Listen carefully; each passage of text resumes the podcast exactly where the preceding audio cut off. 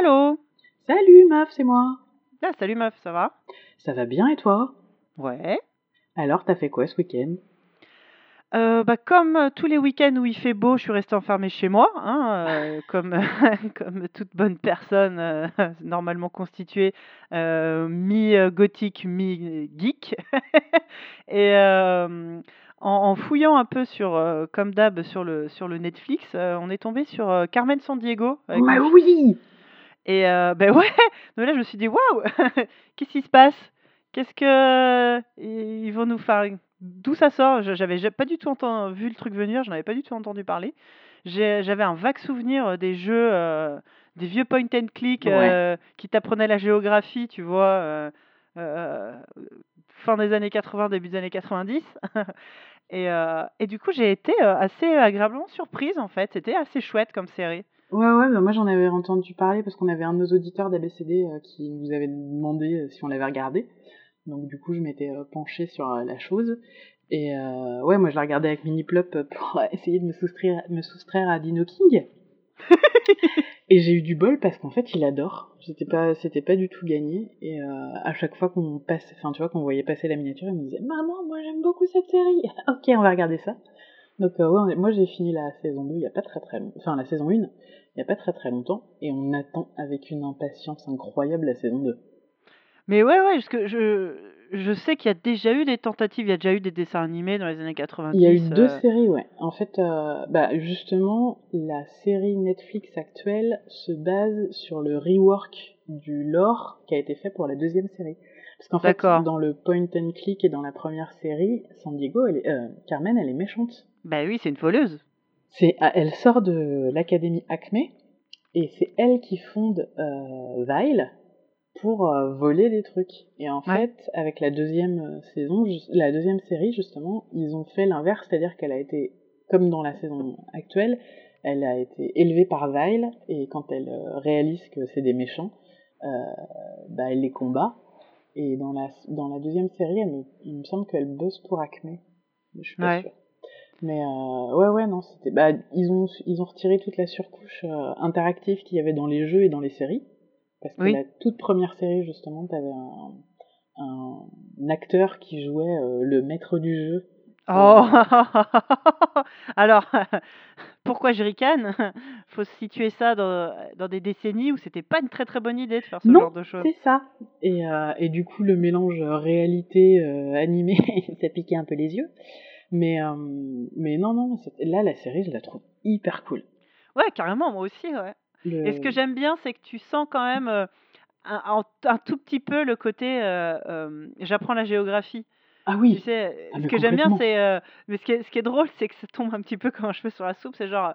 Je crois que. Car nous avons, euh, nous avons euh, des, des indices que Carmen soit, euh, se trouve en. Genre, je sais pas, à Istanbul, enfin, ou en Turquie. Là, t'as quelqu'un qui fait Oui, bien sûr, Istanbul, la capitale de la Turquie, célèbre ville située entre le Tigre et l'Euphrate, où on peut trouver des monuments tels que. genre, Ah, je te ça- trouve dur. Je trouve que c'est mieux amené que ça quand même. Non, mais ça m'a fait rire, en fait. En parce, fait, que, euh, oui. parce que c'est Non, à chaque fois qu'elle va quelque part, c'est euh, c'est son pote euh, le nerd justement qui lui dit ah oui tu vas dans tel dans tel machin et qui la qui la brief un peu. Alors j'adore parce que la nana est censée être hyper cultivée et tout connaître et il lui mansplain le le Oui, c'est pays. clair. Il lui explique qu'il y a la Tour Eiffel qui est à Paris. Non, c'est vrai que je suis un peu dur, mais ça m'a- en fait, ça me fait rire parce que, effectivement, je pense que quand tu sais pas que c'était un, une série de jeux vidéo éducatifs, euh, géographiques, euh, tu, ça, c'est pas grillé, ouais. Mais Ouais. ça, ça m'a juste, c'est un petit clin d'œil qui m'a fait rire, en fait. Mais euh, mais c'est je trouve ça carrément cool parce que moi j'ai appris des trucs. Ouais. Tu vois San Francisco, je savais pas que les habitants de San Francisco avaient donné un petit nom au brouillard euh, au Ah. brouillard local. Oui, c'est vrai. Euh, oui, non, il y a des trucs assez sympas.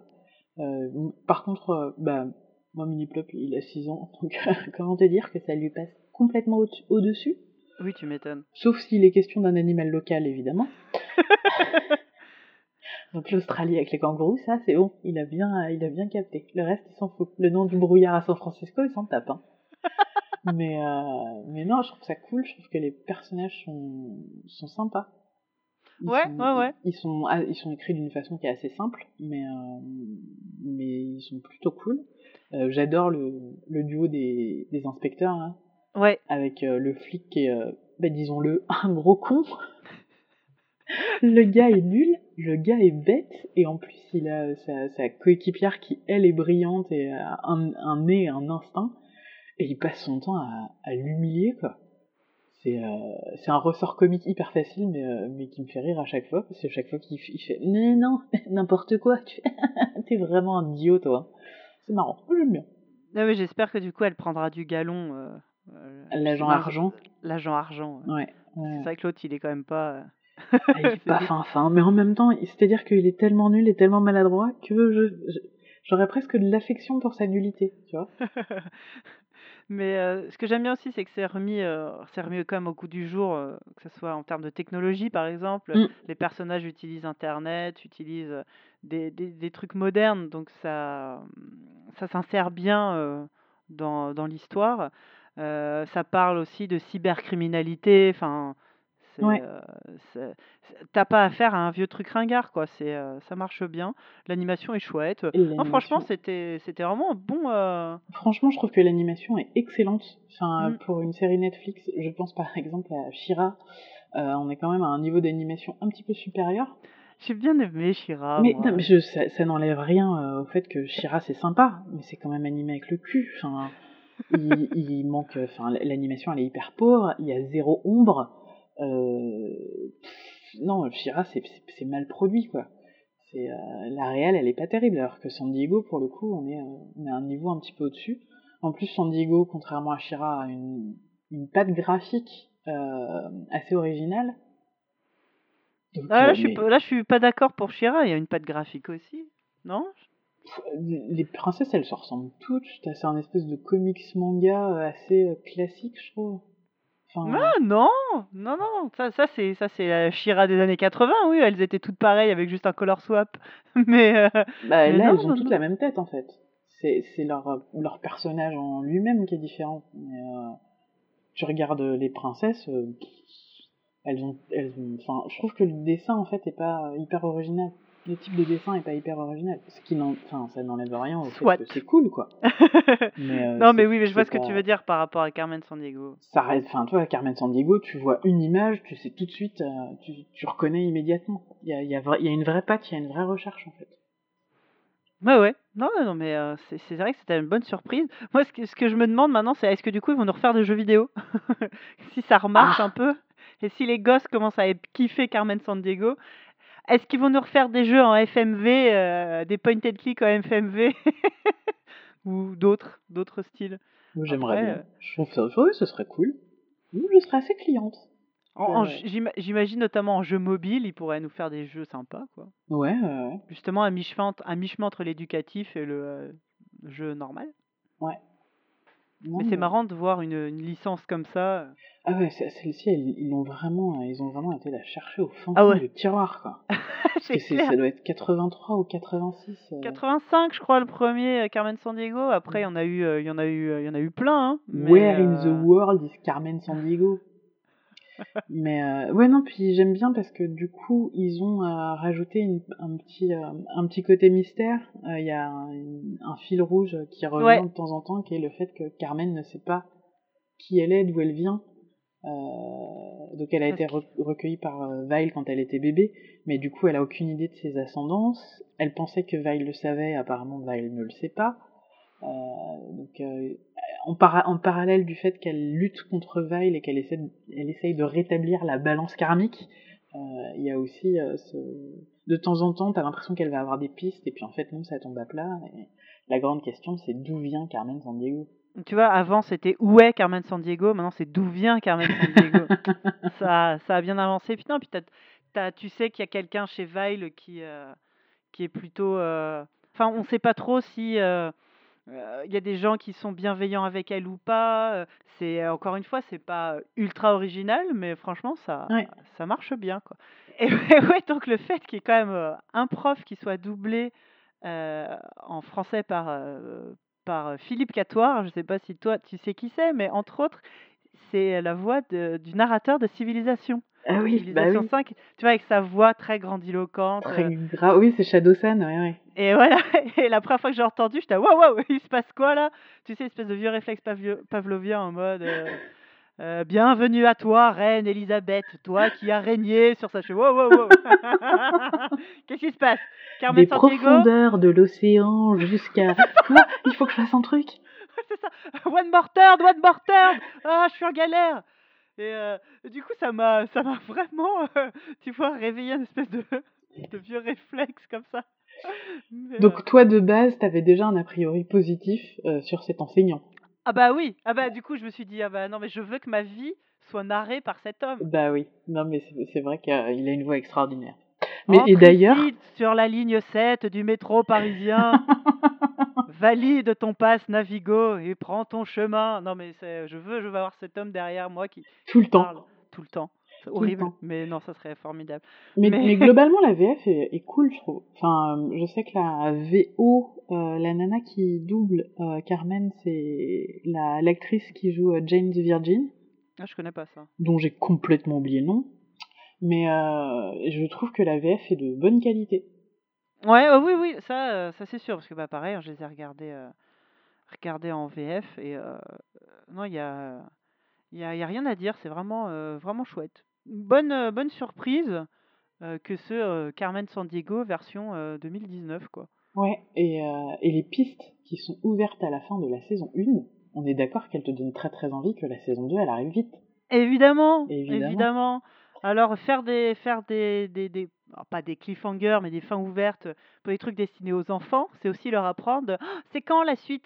On ne sait pas peut-être dans un an, peut-être plus, et les voir se rouler de désespoir. Eh oui, c'est ça la vie. Quand t'aimes une série, tu regardes tout d'un coup, et après il y en a plus. Ah oui, c'est dur. Bah, vous, l'avantage, c'est que Carmen, on l'a pas binge-watché. J'ai arrêté de binge-watcher des trucs avec mon gamin, en fait. Vraiment, je préfère regarder deux épisodes. Enfin, si on doit regarder quatre épisodes, je préfère faire euh, deux fois deux de deux séries différentes. Euh, et, et, du coup, voilà, il est moins dépendant. Mais c'est vrai que là, Netflix, ils, sortent quand même des trucs sympas. Enfin, tu vois, entre euh, Carmen, comment ça s'appelle? C'est pas Olga, c'est Hilda. Hilda. Génial. Shira. Il y a, ils font des séries qui sont cool et c'est bien, mais il faudrait se sortir les doigts pour faire pour faire des suites. Pour faire des suites? Des saisons 2 rapidement. En même temps, enfin, pour avoir discuté avec euh, Thomas et, Wilfried, euh, j'ai compris à quel point ça pouvait prendre du temps et que c'était compliqué. Mais, euh, mais c'est dur. Pour le public, c'est dur. mais c'est vrai que le, principe, le principe du binge-watching que, Netflix a, démocratisé, appliqué au dessin animé pour enfants, c'est. mais je sais que moi, j'arrive pas. Enfin, quand on tombe sur une série qu'on aime bien mais même des fois, en fait, tout simplement, c'est que ça tourne et même si on fait un truc en même temps, autre chose en même temps, en fait, généralement, euh, on peut, euh, on peut être, enfin, il peut, par exemple, mon fils peut être en train de jouer au Lego et, moi en train de faire autre chose en même temps et euh, et t'as as les séries qui tournent, t'as des séries qui n'ont pas forcément besoin d'une attention on a aussi cette façon-là de, consommer, entre guillemets. Euh, et, j'avoue que généralement, quand une série euh, nous, nous, accroche bien on, et qu'on se rend compte qu'on tend tous les deux un peu l'oreille et qu'on s'installe dans le canapé, c'est bon signe. Et oui, dans, ces, dans ce genre de cas-là, on se retrouve assez facilement à tout regarder d'un coup. Quoi.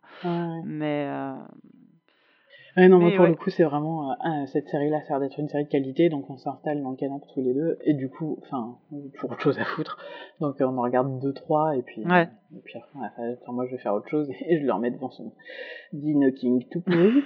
mais ne jugeons pas, c'est pour les enfants. Bah oui, c'est ça. Mais ouais, non. Très cool Carmen Sandiego, donc du coup j'attends la prochaine série animée de Netflix parce que pour le moment ils ne m'ont pas encore déçu.